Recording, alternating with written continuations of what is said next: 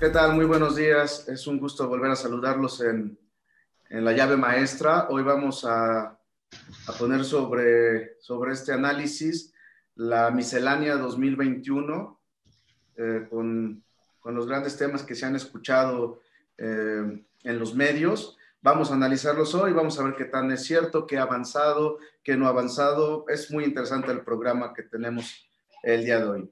Y me da gusto saludar a Humberto Espinosa, amigo frecuente ya de esta mesa de análisis. ¿Qué tal, Humberto? Muchas gracias. Buenos Hola, días. Buen día. Saludos a todos. Buenos días. Gracias. Johnny Alexander, eh, maestro en Derecho Fiscal, también ya invitado de varias mesas de análisis. ¿Qué tal, Johnny? Hola, Iván. Buenos días. Saludos a todos. Muchas gracias, Johnny.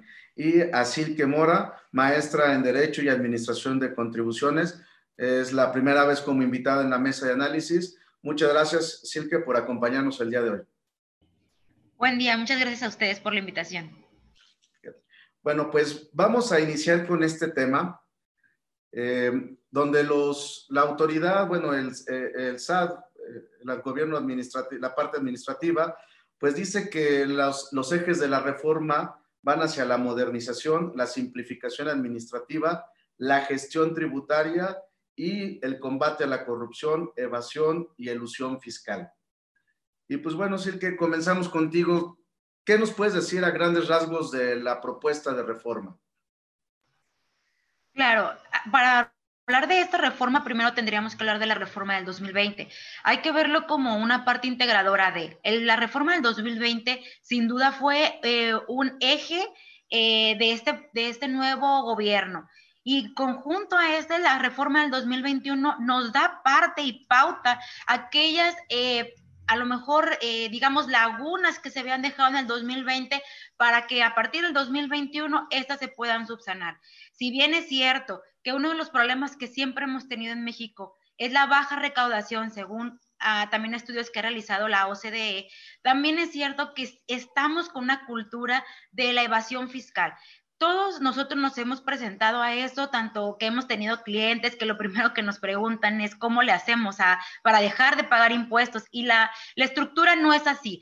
Sí, la cultura del mexicano siempre ha sido en esa y por eso trae el estandarte de evitar la evasión fiscal y en conjunto a también hemos dado nos hemos dado cuenta qué ha pasado en México últimamente nos hemos dado cuenta que hasta personas que tenían autorizaciones para eh, poder recibir, recibir perdón donativos también se encontraban dentro de la corrupción ¿por qué? porque eran el puente a poder eh, tratar de, conseguir o bajar esos recursos.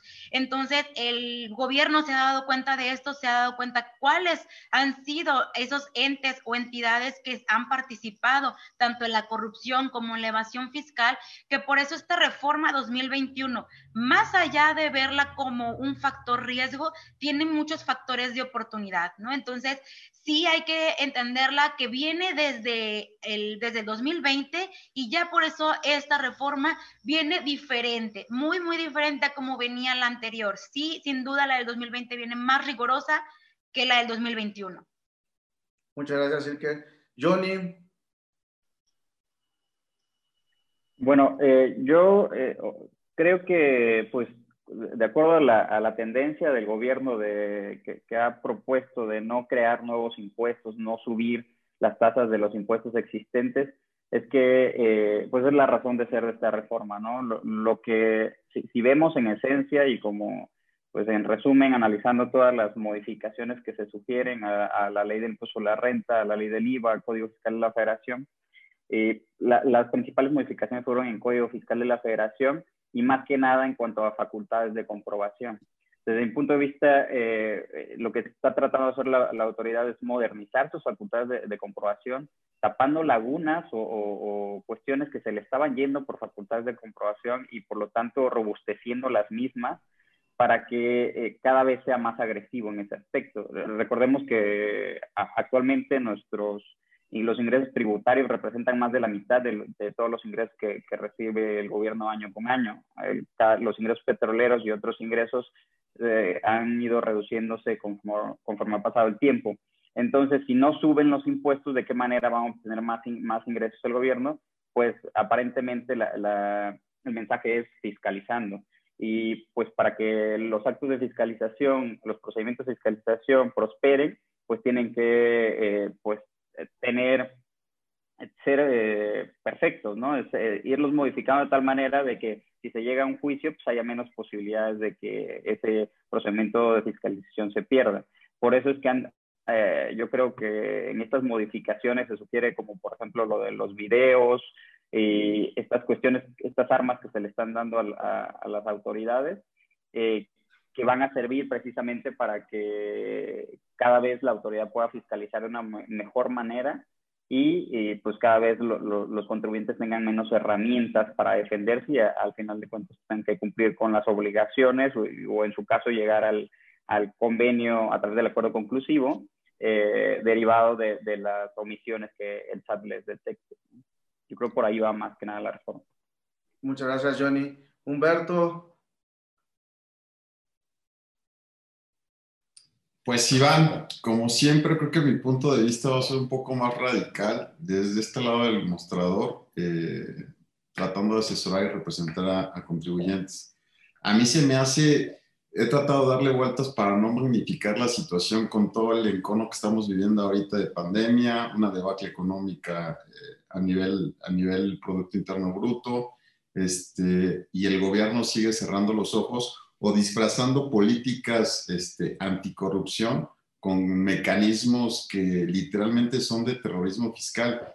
O sea, el punto, el punto clave, por ejemplo, ahorita están hablando, eh, del, del, tema de las, de las donatarias autorizadas. ¿Hay corrupción? Claro que hay corrupción. Oye, que se siguen haciendo operaciones simuladas. Claro que sigue habiendo operaciones simuladas. El tema de corrupción en los fideicomisos. Claro que hay corrupción en los fideicomisos. El punto medular es que no atacando o criminalizando al contribuyente es como vamos a obtener mecanismos de control social y en este caso de recaudación.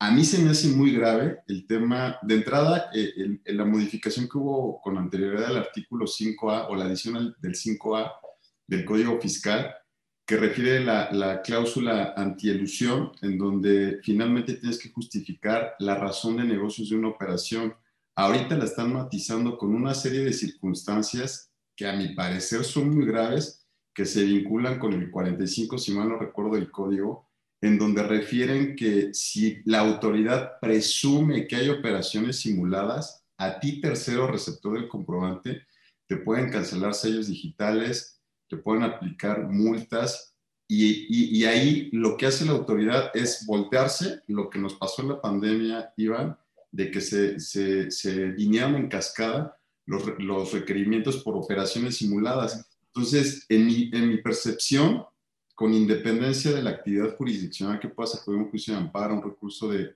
a un juicio de nulidad o en sede administrativa un recurso de, eh, de revocación, la situación ahorita del contribuyente es crítica. Si bien es cierto, se necesita recaudar, este, pero yo creo que pudieron haber sido más sensibles atendiendo a la situación en la que nos encontramos ahorita como país.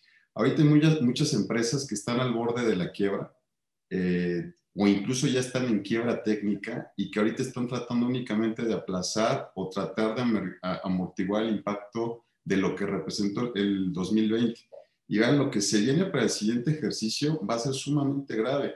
Le están dando facultades a un visitador para que presuma sin elementos objetivos con base en un video o en fotografías y lo más grave es que dice archivos electrónicos, que creo que ahí es donde está la, la amplitud del riesgo de esta, de esta reforma, en donde pueden presumir operaciones simuladas por una presunción del visitador. O sea, a mí se me hace, escapa de, la percepción de, del Estado de Derecho que por una apreciación subjetiva tengas tú la carga de la prueba de acreditar que la operación tiene una razón de negocio. Ahorita ¿Cuántos proyectos se han caído por esta situación de la pandemia? No vas a poder justificar nunca la razón de negocios. Si tú hiciste un estudio de mercado para poner un restaurante en enero o febrero, tienes ese gasto preoperativo en caso que no lo hayas eh, materializado, tienes un problema grave. Yo creo que aquí la situación que, a la que nos enfrentamos como asesores de contribuyentes eh, en el ámbito fiscal se vislumbra un escenario mucho, muy complicado que lo único que agrava es la dinámica en la que nos hemos, nos hemos visto inmersos en los últimos dos años. lo cual llaman mecanismos de defensa. Prodecon no tiene dientes, Prodecon se basa ya en más situaciones semánticas de que si es una carta de invitación o es un requerimiento para eludir la obligación que tiene representar al contribuyente y creo que eso lo único que abona es a la incertidumbre jurídica y de los empresarios que están desarrollando eh, fuentes de trabajo. Sí, bueno, creo que sí, por ahí coincidimos todos en que el combate a la evasión y a la corrupción es algo real que tiene el país, ¿no? Y con lo cual se ha tenido que afrontar el gobierno en muchos temas. Yo mira desde mucho más atrás, yo creo que la reforma desde el finales de los noventas comenzó a regular ciertos puntos como precios de transferencia y han ido evolucionando, ¿no? Yo por eso creo que lo que vemos hoy día son simplemente el, lo que ya queda de fiscalizar. Pero bueno, entrando en un tema importante. Eh, Johnny, con el tema del Código Fiscal de la Federación, ¿qué podemos encontrar eh, dentro de esta nueva modalidad de combate a la corrupción y evasión fiscal?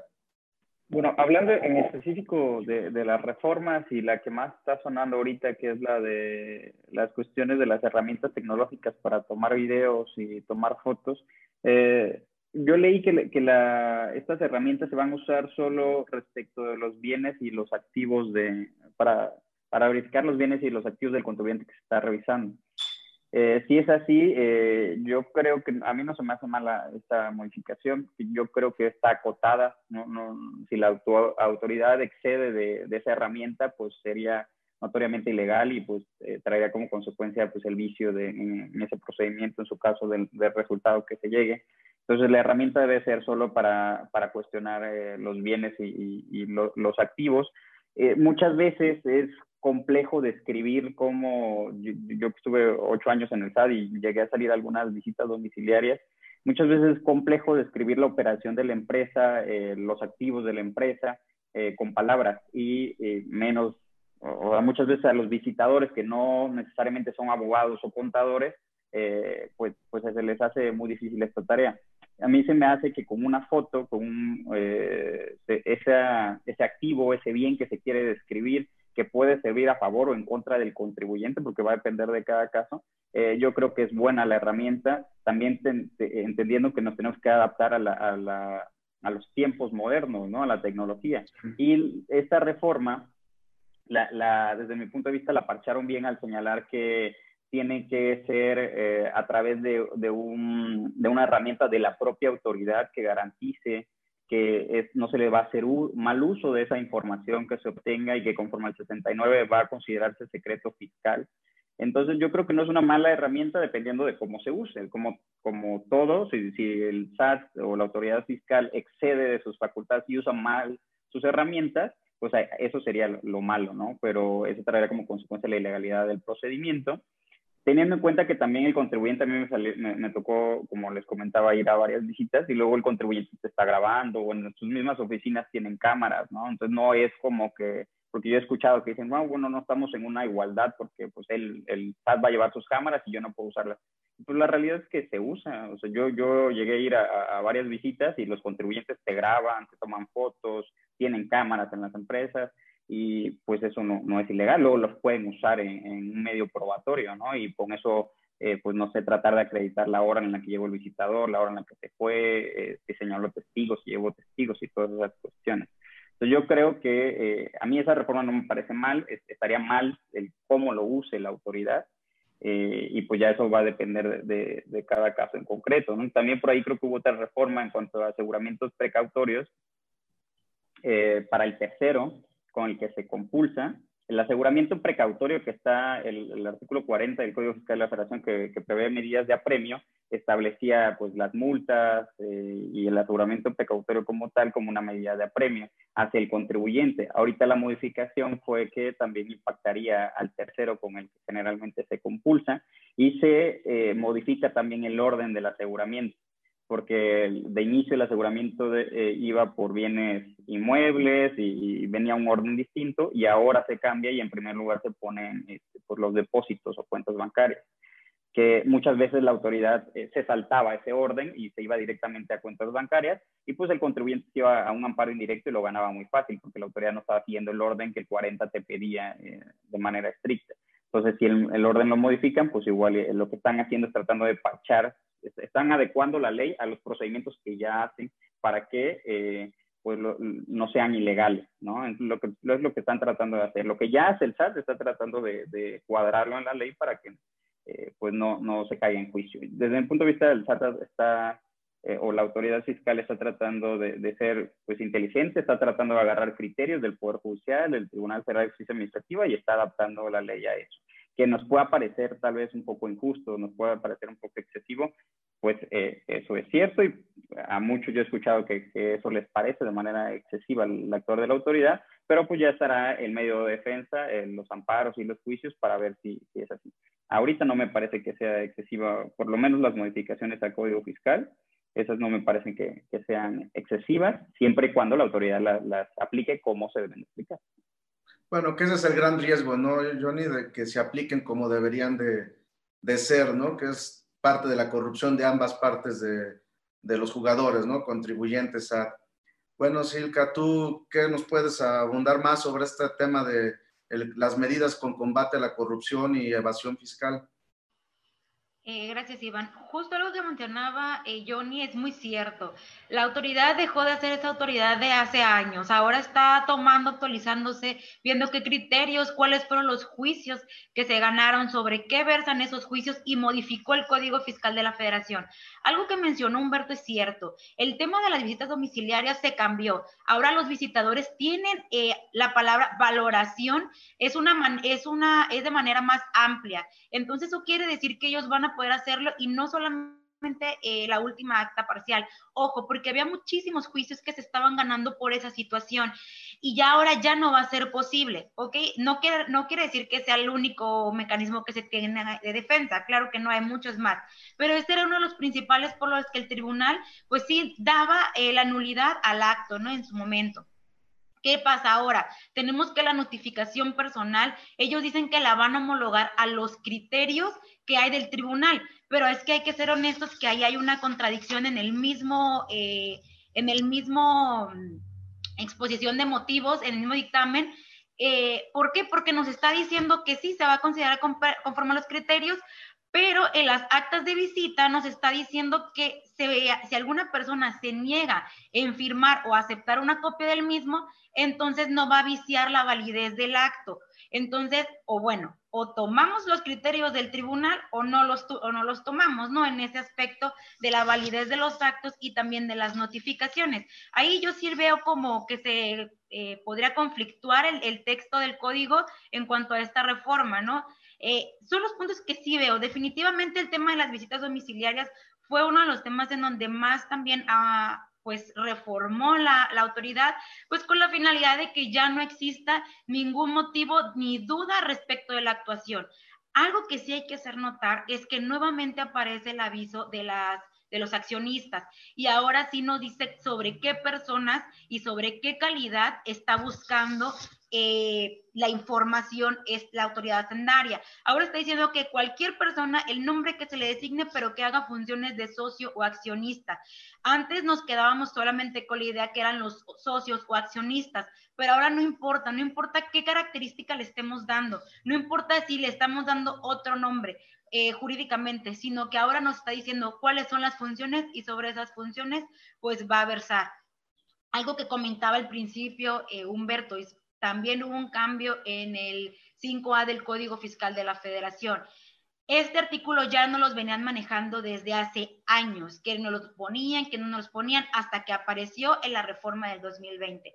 Hay que ser ciertos y hay que eh, cambiarle los nombres a cada cosa. Nos encontramos que tenemos razón de negocios y sustancia económica en un mismo código fiscal de la federación y no todos se encuentran en el mismo artículo 5A.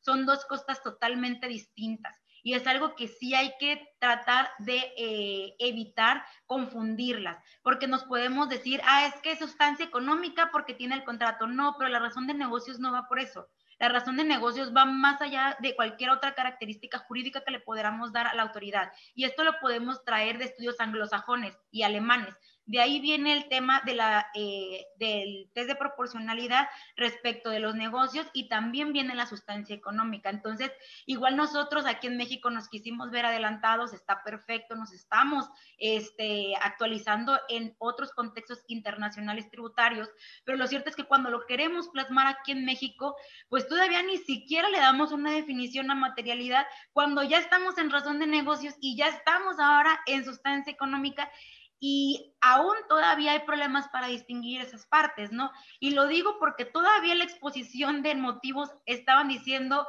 eh, en vez de sustancia económica, sustancia económica. Entonces ya desde ahí nos podemos dar cuenta que pues existen serios problemas eh, todavía de parte de los legisladores para poder denominar qué es qué cada cosa, ¿no?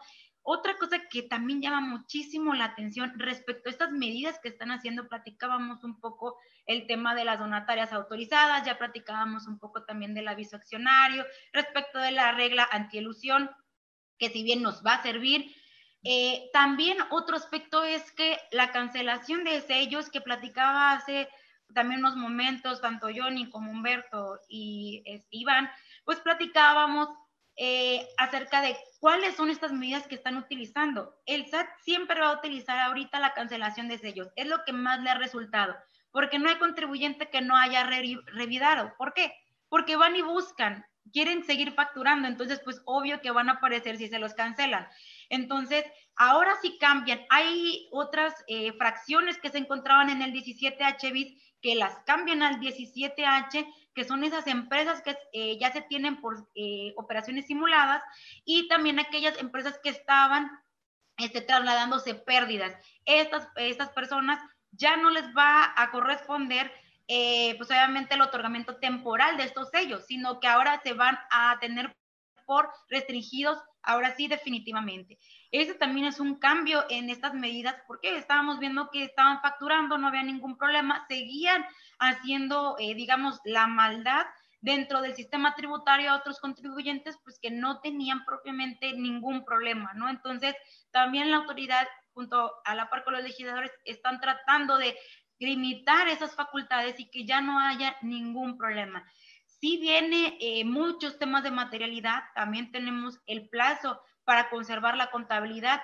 Ojo, ojo con este plazo porque ahora nos está haciendo muy, muy puntual qué información debemos contemplar para poder, y lo dice textualmente la exposición, dice, para que puedas eh, confrontar la materialidad en su momento. Y nos dice como que hay que conservar las cuentas de la CUFIN, también está algunas cuentas de utilidad.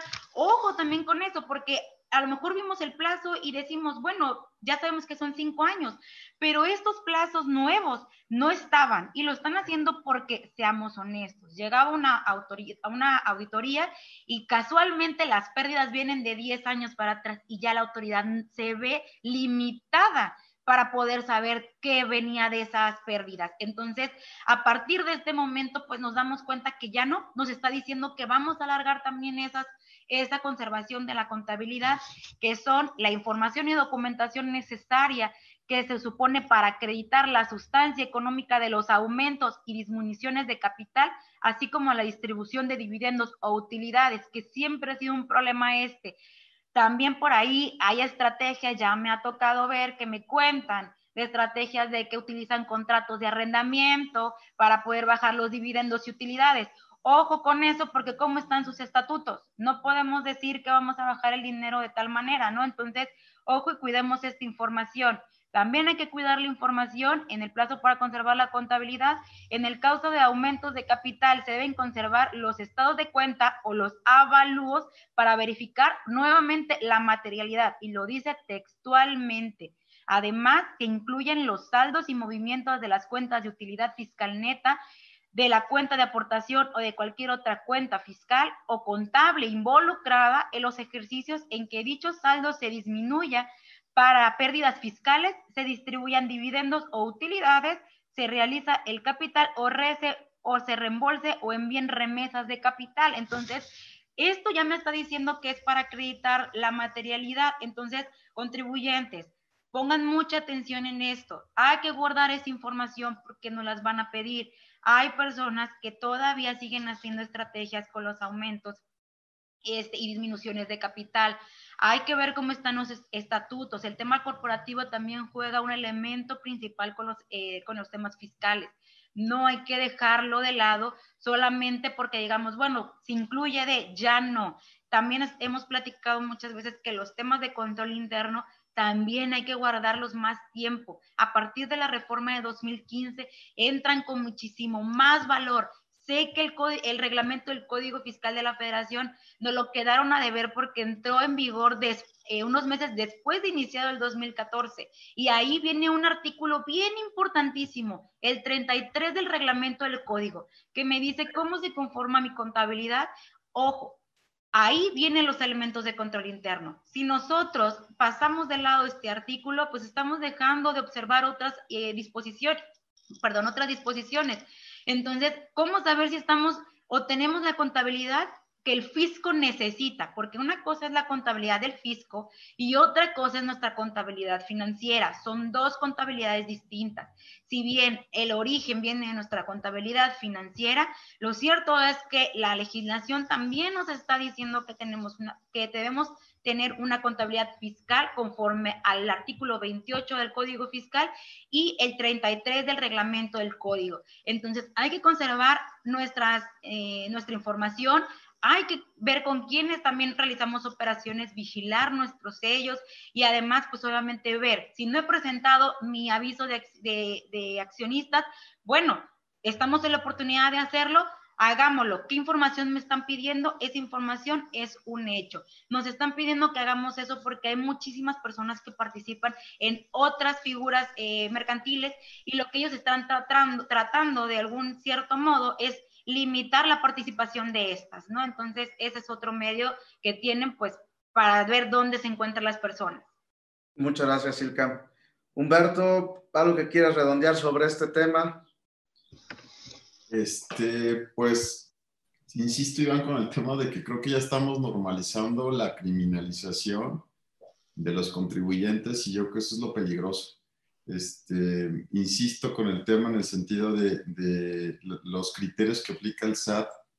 La ley puede ser eh, muy eficaz o muy bondadosa con la autoridad y puede establecer mecanismos de control que tal vez sean necesarios por, lo, por la dinámica en la que se ha desarrollado la relación fisco-contribuyente. Eso no lo podemos negar. El punto, creo yo, de, riesgo eh, con lo que estamos escuchando de, Silke, de Johnny, este, si nosotros fuéramos contribuyentes que buscáramos una asesoría legal para constituir una empresa y desarrollar un negocio, creo yo que alguien, eh, muy pocas personas se atreverían a entrar en una dinámica empresarial con estas reglas del juego, porque una situación es que cometas un error eh, de negocios o que cometas eh, alguna, alguna imprudencia en firmar un contrato, en realizar una operación, o incluso que cumplas con todos los requisitos legales eh, que regulan el acto que da origen, pero mañana puede llegar la autoridad con un criterio subjetivo a mi percepción, con figuras o normas que están tropicalizadas, que se insertaron en nuestro orden jurídico, que no estamos en una situación eh, similar de donde se pudo extraer esa figura, razón de negocios, este, materialidad de las operaciones, abuso de figuras jurídicas, eh, simulación de actos, en donde entramos en un aspecto estrictamente subjetivo, en donde la realidad es que si el empresario hace un análisis a conciencia, la línea es muy delgada entre ser un contribuyente cumplido, un incumplido un defraudador fiscal o un miembro de la delincuencia organizada. Entonces, eh, sin, tratar de magnificar las figuras, yo creo que ahí el tema es muy delicado en, el sentido de, a mí me da pavor, y ahorita retomando el tema que refería Johnny, de que te puedan fincar un crédito eh, por una fotografía de un contribuyente. O sea, estamos cerrando los ojos a la realidad que estamos viviendo como país eh, las oficinas se están vaciando, hay un nuevo esquema de negocio, se está reestructurando la actividad económica y ¿qué es lo que haces? Muchos para, para, para mitigar gastos, para tratar de, de, salir avante de esta situación, compartes oficina Oye, resulta que en el estacionamiento hay tres vehículos que a lo mejor pueden ser de alta gama, pero son coches rentados.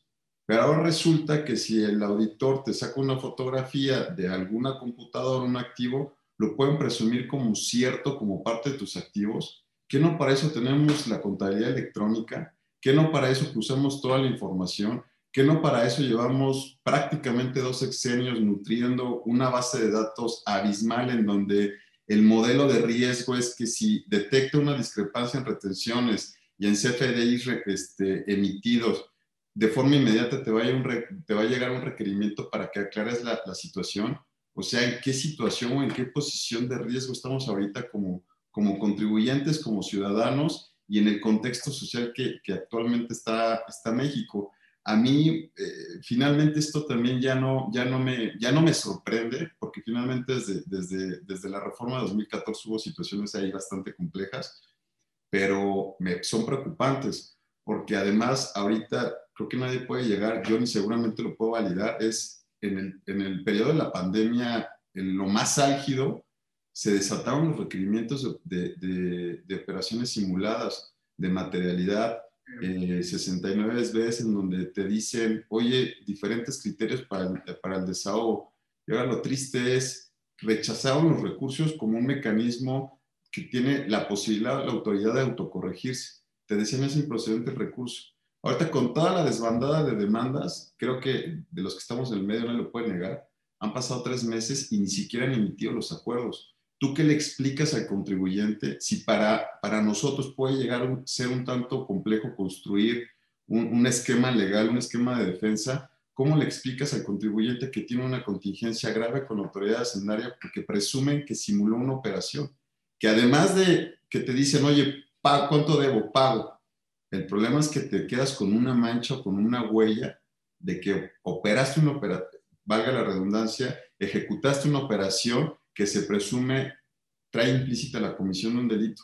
A mí se me hace muy grave esa situación. A mí se me hace una situación este, que nos deja en una posición de vulnerabilidad a todos de forma generalizada, a los empresarios con un agravante. El problema es que ya lo estamos normalizando y ahora, eh, siendo autocríticos, ya ahorita eh, somos asesores legales. Yo no me atrevo a ofrecer un amparo contra leyes de estas reformas en caso de que llegaran a pasar. Porque ya está todo cantado, ya sabemos cuál va a ser el resultado. Ahora, tristemente, las situaciones van a confirmar bajo el principio de división de poderes y que esto es una norma que emana del Poder Legislativo y nos representa como ciudadanos. Se extinguió el amparo contra leyes. ¿Qué podemos hacer? Ahora, no podemos ser insensibles e indiferentes con la situación de que te cancelan los sellos y se pueden tardar uno o dos meses en, en, en resolverte o en desbloqueártelos sabe lo que implica esa situación para un contribuyente y que puede ser un error, los daños colaterales que van a generar en la cadena económica van a ser sumamente graves. Entonces, creo que aquí este, lo primero que tenemos que hacer es dejar de normalizar la criminalización de forma general. Contribuyentes, periodistas, no podamos estar en una sociedad en donde se te ponga una etiqueta de criminal. Y no es ahorita hablando concretamente del tema de la 4T, o sea, ese tema viene de dos sexenios atrás. El problema es que ya lo normalizamos. Eso es lo que yo veo como grave. Sí, eso creo que es importante recalcarlo, Humberto, y creo que en pláticas Petit Comité lo hemos eh, hablado de que todas estas políticas no son de la cuarta T, simplemente vienen de sexenios atrás y como creo que decía Silke, la OSD ha puesto especial énfasis en las políticas fiscales que deben de tener los miembros que pertenecen a esta organización desde hace varios años. Creo que el, el TECME, que también puso varios candados.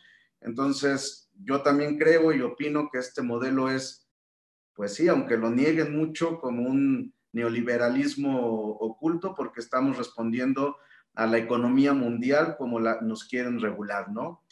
Eh, bueno, yo quisiera tomar el último tema, nos hemos agotado en esta plática que ha estado muy interesante, lo que serían las aplicaciones y lo que va a pasar con ellas. No sé si nos podamos arrancar con este tema, siendo concisos en, los conceptos, para, pues, para no hacer muy largo el programa, ¿no? Este, me arranco contigo, Silke. Bueno, ahora vemos que el tema de las plataformas pues se vio regulado tanto en temas de ISR como de IVA, ¿no? Vimos que ya ahora sí van a tener ellos un ajuste, les van a poder cancelar también la plataforma, por ahí también van a tener acceso a las plataformas este, de Internet y van a poder con el concesionario de Internet y creo que todo como, digamos, como un tipo aseguramiento precautorio, pero esto para propiamente las plataformas. ¿Era algo mal necesario? Sí. Quitaron también algunas... Eh, obligaciones que eran propiamente de ellas, como temas de la factura, sí, también lo hicieron. Había unas cosas que estaban imposibles y había, estaba muy, muy cargada la balanza. Es cierto, en parte no, es, no creo que le estemos dando eh, bastantes facilidades. Hay que verlo de esta manera. Eran, eran plataformas que estaban tributando en México y no estaban dejando nada aquí. Éramos, digamos, su paraíso, ¿no? Y ahora que ya se encuentran reguladas, ya ahora que sí pueden dejar aquí su dinero, pues bueno, eso también va a ser una parte para México. No, no hay que verlo como algo malo. Yo sé que no llegó en el mejor momento. Acabamos de entrar a pandemia. Lo cierto es que sí fue algo que no nos esperábamos y pues empezaron a aumentar todo. Y no solamente eso, también podemos ver que también los servicios de eh, Internet, todavía hace poco fue reformada esa parte donde también va a tener un incremento. Entonces, hemos tenido esos incrementos graduales que esperemos que durante el próximo año pues en algún momento se vayan disminuyendo, ¿no? Muchas gracias, Silka. Johnny. Bueno, solo para complementar lo, que dijo, pues esta reforma a la ley del impuesto a la renta respecto a las plataformas, eh, pues me parece que sí, al que le va a impactar más van a ser a los pequeños empresarios, ¿no? A estos emprendedores que están, que quieren, a raíz de la pandemia, muchos eh, vieron estas facilidades eh, que les daban las plataformas para vender de todo, ¿no? Desde comida, ropa, lo que sea, los servicios de hospedaje, etcétera. Entonces, el 113A, que era el eh, de la ley de impuesto a la renta, que era el que establecía las tasas de retenciones, pues establecía varias tasas de retenciones dependiendo de los ingresos mensuales. Y lo que busca esta reforma es establecer una tasa única dependiendo por cada una de las actividades. Entonces, esta tasa única pues beneficia al que tiene mayores ingresos por, por estas plataformas. Eh, porque va a ser inferior eh, normalmente a la que hubieran tenido si, si le hubieran aplicado la, la, tasa antes de esta reforma. Pero a quien le va a afectar más son a estos pequeños empresarios que tenían la tasa más baja y ahora van a tener una tasa más alta eh, derivado de esta, de esta reforma. Entonces eso pues, sí se me hace injusto. Y, y, pues si lo que buscamos es incentivar la economía y pues este gobierno con la 4T pues apoyar a, a, los que menos tienen, pues no, no, no se logra con esto, ¿no? Poner una tasa más alta de retención a, a, estos pequeños empresarios. Entonces, eh, pues me parece que no, esa parte de la reforma no, no, no me parece que sea idónea, aunque pues eh, tiene pues como, como todas las modificaciones un fin recaudatorio, ¿no? Lo que busca y desde que se les puso las tasas y desde que se busca que entren a, a contribuir a estas plataformas, pues es obtener eh, mayores ingresos, ¿no? Vimos también eh, algunas reformas que no pasaron, hablando ahorita de la reforma como la tasa cero a los productos de higiene femenina, decía, ¿por qué no le, por qué no le quitaron el, el, o sea, por qué no le dejaron la tasa cero a estos productos? Decían, bueno, el gobierno va a perder más de 3.400 millones de pesos al año. Es una cuestión económica, es una cuestión de dinero aquí, entonces... Eh, todas estas modificaciones han, han, tenido, pues, desde el punto de vista ese, ese objetivo, ¿no? que no debería ser desde el punto de vista, pues los productos de la higiene femenina, pues sí deberían tener una tasa del 0%, pero esto traería al gobierno, pues que parche ese hueco, ¿de dónde saco los 3.400 millones de pesos que me faltan, ¿no? que no se quisieron meter en ese problema?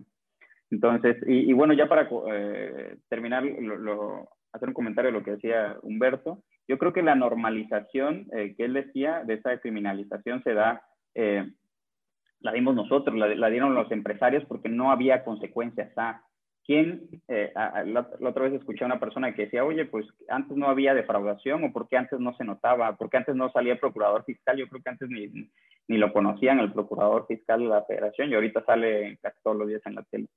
Eh, me parece que con la reforma penal fiscal que hubo en 2020, que se puso delito grave, ahí fue donde ya todos vieron, bueno, es que ahora sí hay una consecuencia muy grave y es que yo me voy a la cárcel y este, mientras dure todo el procedimiento y que se aplique la ley de extinción de dominio y todas estas cuestiones. Entonces, los contribuyentes hoy en día pues tienen miedo. Ya no tienen miedo por una simple amenaza de que te voy a meter a la cárcel, sino tienen miedo porque saben que puede pasar, legalmente va, eh, es posible, antes no era posible. Entonces, nosotros mismos yo creo que dejamos que se normalizara, porque como no había consecuencia pues todo el mundo compraba factura, todo el mundo defraudaba al fisco, no, no pasaba nada en realidad que luego en un juicio pues, lo ganabas o, pues, no sé, tenías alguna estrategia y no pasaba nada. Ahorita te puedes ir al caso. Entonces, eso, es el, miedo que tenemos y por eso es que ya todo el mundo dice, ay, es que, ¿qué pasó?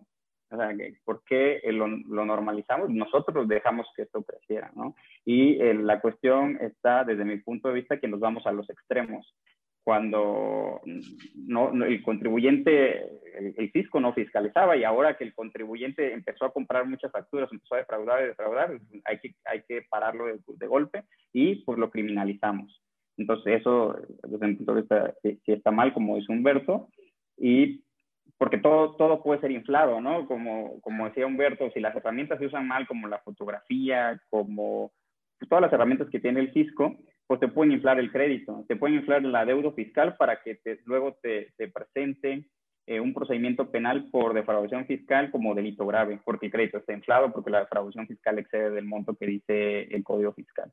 A lo mejor no, no excede, pero el fisco le excede adrede para amenazarte, como decías. O si pensamos mal, a lo mejor tu crédito iba a ser de un millón, pero te lo inflo a siete. ¿Para qué? Para que llegara a un acuerdo contigo, porque ahí sí vamos a arreglar. Y tu crédito te lo pinto un millón, no vas a querer llegar a un acuerdo porque no, no tienes consecuencias. Pero si yo te lo inflo, sí. Entonces, las herramientas que tiene la autoridad desde mi punto de vista son buenas, la mayoría. El problema está que la autoridad las usa más, ¿no? Las usa de manera excesiva y, y, y pues pasa esto que, que, ha estado pasando en todo este tiempo que todos, todos hemos sufrido esa experiencia, ¿no? Con clientes, con conocidos, de que los créditos se inflan al triple de lo que podrían ser, ¿no? Gracias por tu comentario, Johnny. Humberto, sobre el tema de plataformas digitales. Pues está claro el tema. Nada más para concluir lo que refiere Johnny, sí creo que el tema es que nos estamos viendo los extremos. Esa es la situación en que, que se pone en riesgo el contribuyente. Y además, un punto importante para concluir ese tema es abre la puerta a una extorsión grave. O sea, una persona o dos personas que son los visitadores tienen la posibilidad de decirte que te pueden magnificar un crédito porque vieron determinados bienes activos que están en una fotografía. No entiendo cómo pueden justificar una situación así, pero el problema es que el contribuyente en una situación de miedo puede tomar una decisión errónea o incluso este, prestarse actos de corrupción. Esa es mi percepción también de, de, un mecanismo que creo yo que ya no era necesario, pero bueno, ya también en la Cámara de Senadores podrían, podrían matizarlo o podrían tratar de, modificarlo. Pero bueno, esperemos los tiempos eh, a ver qué, qué pasa. Este, respecto al tema de las plataformas digitales, ¿realmente era el momento ahorita de hacer una modificación? Entiendo el punto de la recaudación, pero ¿era el momento ahora? que estamos en una pandemia, que mucha gente no puede salir, que mucha gente eh, se ha focalizado a temas de pedir eh, comida por las diferentes plataformas que puede llegar a ver. Muchas personas eh, que a lo mejor el único sustento que tienen es el conducir un vehículo en plataforma con servicio de chofer. ¿Era el momento ahorita de hacer eso? Va a traer un, efecto de, de incremento en los costos que va a afectar al consumidor la clase media o los que tienen acceso a esos servicios.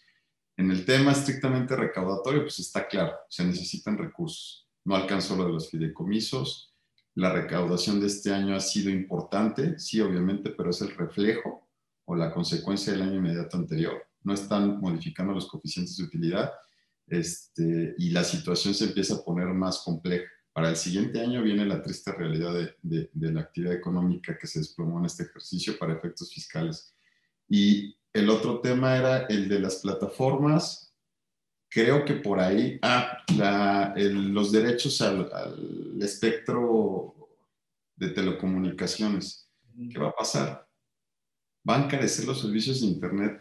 ¿Realmente era el momento preciso ahorita cuando estamos en una pandemia que no sabemos cuándo va a acabar? que se ha estado digitalizando y pues la muestra es lo que estamos haciendo ahorita.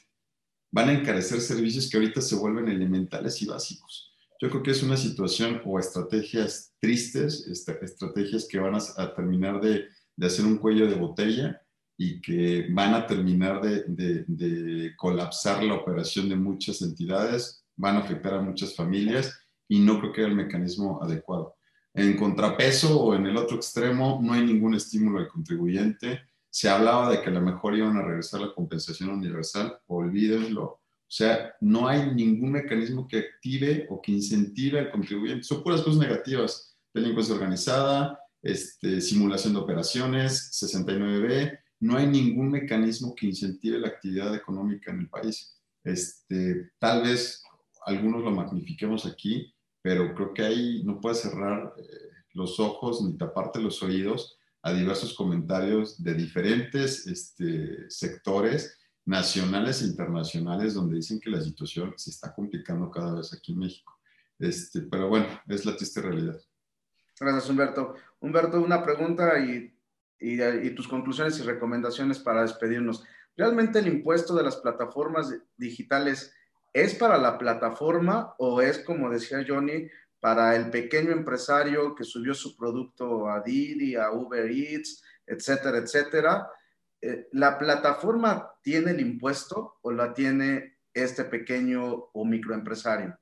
Yo creo que va a trascender en, el patrimonio del microempresario, porque finalmente la plataforma sigue teniendo el, mecanismo única y exclusivamente de intermediación.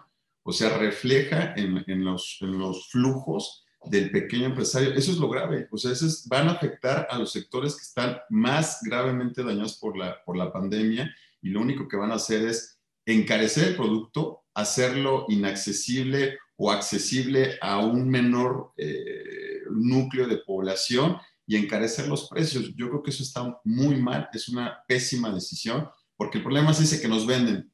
Va sobre los grandes, eh, las grandes plataformas que utilizan mecanismos. No es cierto. Si analizas, bueno, desde mi percepción, si analizas el ciclo del negocio, a quien le pega es al restaurantero, a las pizzas, al servicio de Uber. Entonces, creo yo que si lo analizamos de forma objetiva, ahí es donde nos va a empezar a incidir y eso va a generar una situación de, encarecimiento de muchos servicios que ahorita son indispensables. Humberto, tus conclusiones y recomendaciones para ir finalizando ya.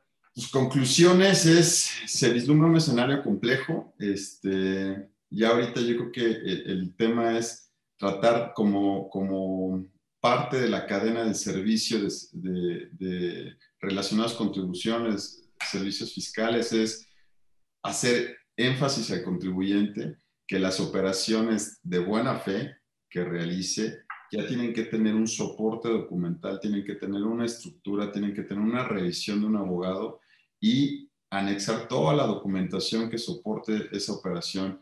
Ahora las decisiones de, o planes de negocio se tienen que tomar siempre eh, a través de la óptica de los lineamientos que emite el SAT.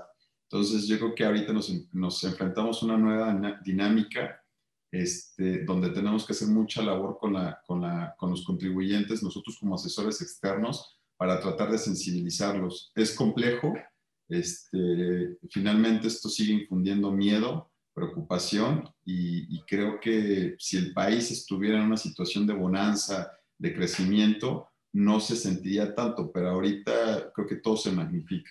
Tal vez esa es mi percepción en el sentido de las reformas que están proponiendo. Este, ojalá las puedan matizar y este, pues que el siguiente año eh, empiecen los contribuyentes a, a tener una disciplina militar para no caer en errores que los puedan poner en riesgo. Muchas gracias, Humberto. Gracias por tu participación. Gracias, por tus comentarios y tus aportaciones. Johnny, ¿algún comentario y tus conclusiones y recomendaciones? ¿Algo que quieras más agregar? Coincido con todo lo, que decía Humberto.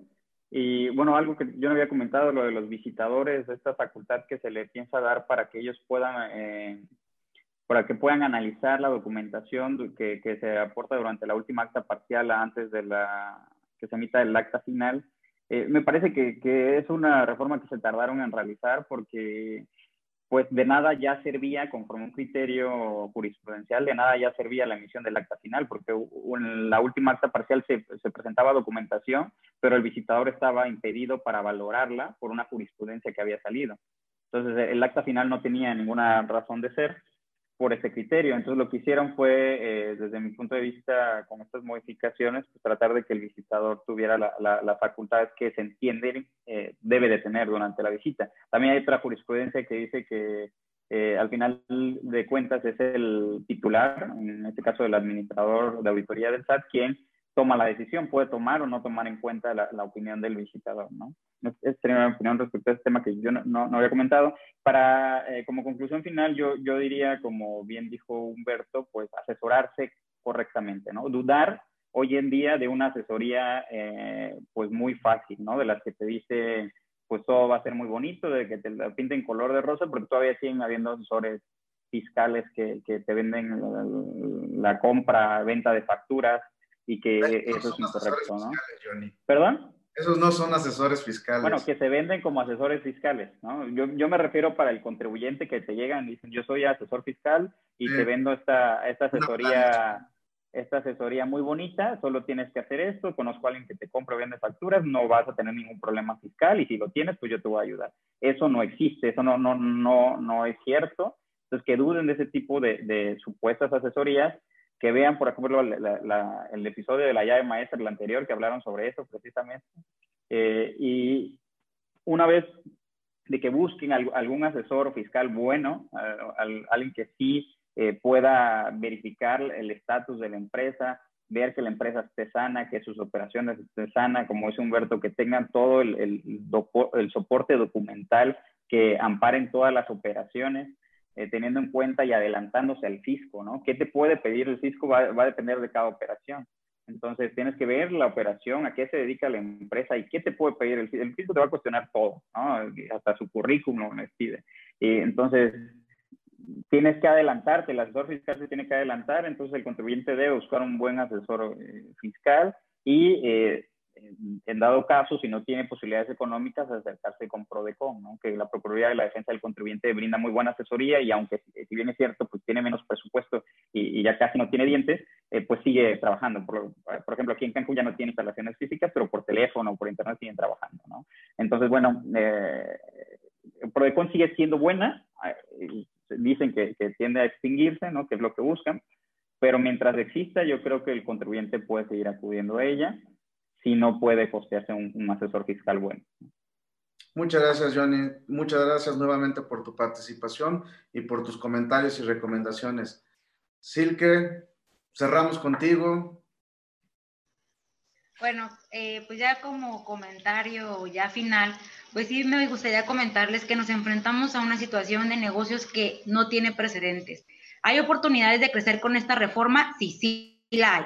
Pero lo esencial de esto, como ya lo ha platicado Johnny, eh, Humberto, pues lo esencial es contar con asesores que sepan solucionar el problema y no sean parte de este problema. Entonces, para eso, ¿qué debemos cuidar? Tenemos que cuidar con quiénes son los asesores que nos estamos apoyando. ¿Conocen los temas? ¿Conocen o no los conocen? ¿O qué nos están proponiendo? ¿O simplemente no salimos de lo mismo? ¿no? Hay que, hay que tratar un tema que tanto Johnny y eh, Humberto estuvieron comentando aquí con nosotros también normalizamos, normalizamos qué, ¿no? Normalizamos el hecho de que hay que cumplir, normalizamos el hecho de que no hemos sido contribuyentes, que hemos cumplido, no todos, no hay que hacerlo así, sino que estamos dentro de un contexto donde las obligaciones tributarias son dos. Tanto hay, tributarias este, formales como sustanciales, y cada una de ellas va dirigida para que para el pago del tributo que propiamente la sustancial. Están buscando solamente reforzar cuál la obligación sustancial, no de una manera ni de una cacería de brujas, ni nos están correteando, ni mucho menos. Nos están encontrando porque lástima, hay personas que nos tienen como no localizados, se van del domicilio, no avisan, están en facultades de comprobación y de, casualmente aparecen en España. Entonces nos encontramos con ese tipo de contribuyentes que los nuevos, o sea, o los buenos contribuyentes somos los que lo estamos pagando. Mi recomendación siempre ha sido esa. Tratamos de, cumplir, de cumplir, perdón, lo que se nos está pidiendo, en las formalidades que se nos está pidiendo. ¿Hay maneras de combatirlo? Sí, pero creo que eso está en otro plano, está en el tema del litigio, pero aquí, en el tema que estamos hablando, que es primero el tema de subsanar esas contingencias, estamos trabajando previo a que llegue ese bomberazo, pues trabajemos qué es lo que se nos está pidiendo para cuando llegue ese momento de la auditoría o que me llega una visita profunda, entonces estemos preparados para poder solventarlo. Pero si no lo solventamos antes de que esto pase, el momento en cuando lleguen las facultades de comprobación, entonces va a ser más complicado poder atender esto. Y no porque no se pueda defender, sino porque ¿qué? Hay elementos de materialidad que hay que, cumplir. Ya los estuvieron platicando tanto Johnny como Humberto, el tema de nuestros comprobantes, nuestro tema de control interno, el tema si lo tenemos protocolizado o no, nuestros libros sociales, nuestros libros contables están al día o no, los aportamos. Esa parte va a ser importante también para poder descubrir nuestra materialidad o lo que ellos le llaman materialidad, porque propiamente estaríamos hablando de una sustancia económica y posteriormente, si es el momento, una razón de negocios. Entonces, por eso es importante contar tanto con abogados y contadores que sepan de los temas, de lo que es actual. Hoy, pues obviamente estuvimos participando nosotros aquí en esta mesa y se, no se podrán dar cuenta que están, eh, estamos platicando de temas de actualidad y que hay puntos muy específicos que ustedes deben considerar al momento de iniciar una empresa. Las, tanto las pequeñas empresas como las grandes tienen oportunidades de crecer en la pandemia y lo hemos visto. Hemos visto cuáles han desarrollado, se han desarrollado más durante esta pandemia y cuáles a lo mejor no han sido el mejor desarrollo, pero han salido adelante. ¿Hay medidas? Sí, hay medidas legales, sí. Nada de ilusiones ni evasiones fiscales. Las hay. Sí hay, por eso hemos salido adelante. No esperábamos una, eh, definitivamente una, una, reforma como la que vimos. Claro, todos esperábamos que nos iban a reducir el impuesto o que nos iban a condonar el impuesto ciertos periodos, pero lo cierto es que esto no pasó. Y como no pasó, hay que encontrar esas medidas que se encuentran en la ley ahí están, que nos ayudan a salir adelante a todos los micros y, y también empresarios grandes, ¿no? Sobre todo hay que ver el de ese tratado que acaba de iniciar. Este, próximamente voy a sacar un libro en donde voy a hablar de este tratado y eh, justamente hablo de cómo eh, las micros tienen más potenciales para salir en esta contingencia adelante y además a través de este tratado. Entonces, es importante que tomemos todas las herramientas que tenemos el contribuyente. No hay que enfocarnos en lo malo. Lo malo lo vamos a poder combatir en su momento. Eso no hay ningún problema. Hay que enfocarnos en lo que sí está en nuestra cancha. En lo que está en nuestra cancha hay que darle. ¿Por qué? Porque se va a complicar se va a complicar para, para tiempos después cuando nos empiecen a visitar. Entonces, esa sería mi recomendación. Siempre traten de buscar la solución antes, no cuando esté el problema. Si ya está el problema, pues órale, vamos. Pero hay que buscar desde dónde está la raíz, hay que buscar cómo se encuentra la empresa. ¿Está bien? ¿Está bien financieramente? ¿Está bien fiscalmente? ¿Cómo va? ¿Estamos bien? ¿Estamos cumpliendo o no estamos cumpliendo? Esas son las partes que debemos enfocarnos en las empresas para que no vaya a tocarnos la puerta a la autoridad, porque es lo que nadie quiere. Entonces, hay que fijarnos desde un inicio cómo lo estamos haciendo para evitar problemas, ¿no? Esa sería, pues, más que nada mi conclusión. Muchas gracias, Silka. Pues hay igualmente por tus aportaciones muy valiosas para toda la gente que nos va a ver en el programa y que nos va a escuchar. Y ojalá este, hagan caso de lo que nuestros tres especialistas que hoy tuvimos nos comentaron, nos aportaron y nos dieron como herramienta para afrontar mejor estas reformas. Eh, quiero agradecer por su participación nuevamente a los tres y ojalá los podamos volver a tener pronto en esta mesa analizando otros temas. Muchas gracias por su participación y hasta pronto. Nos vemos. Gracias. Gracias, Iván. Gracias. gracias. Un gusto. Saludos.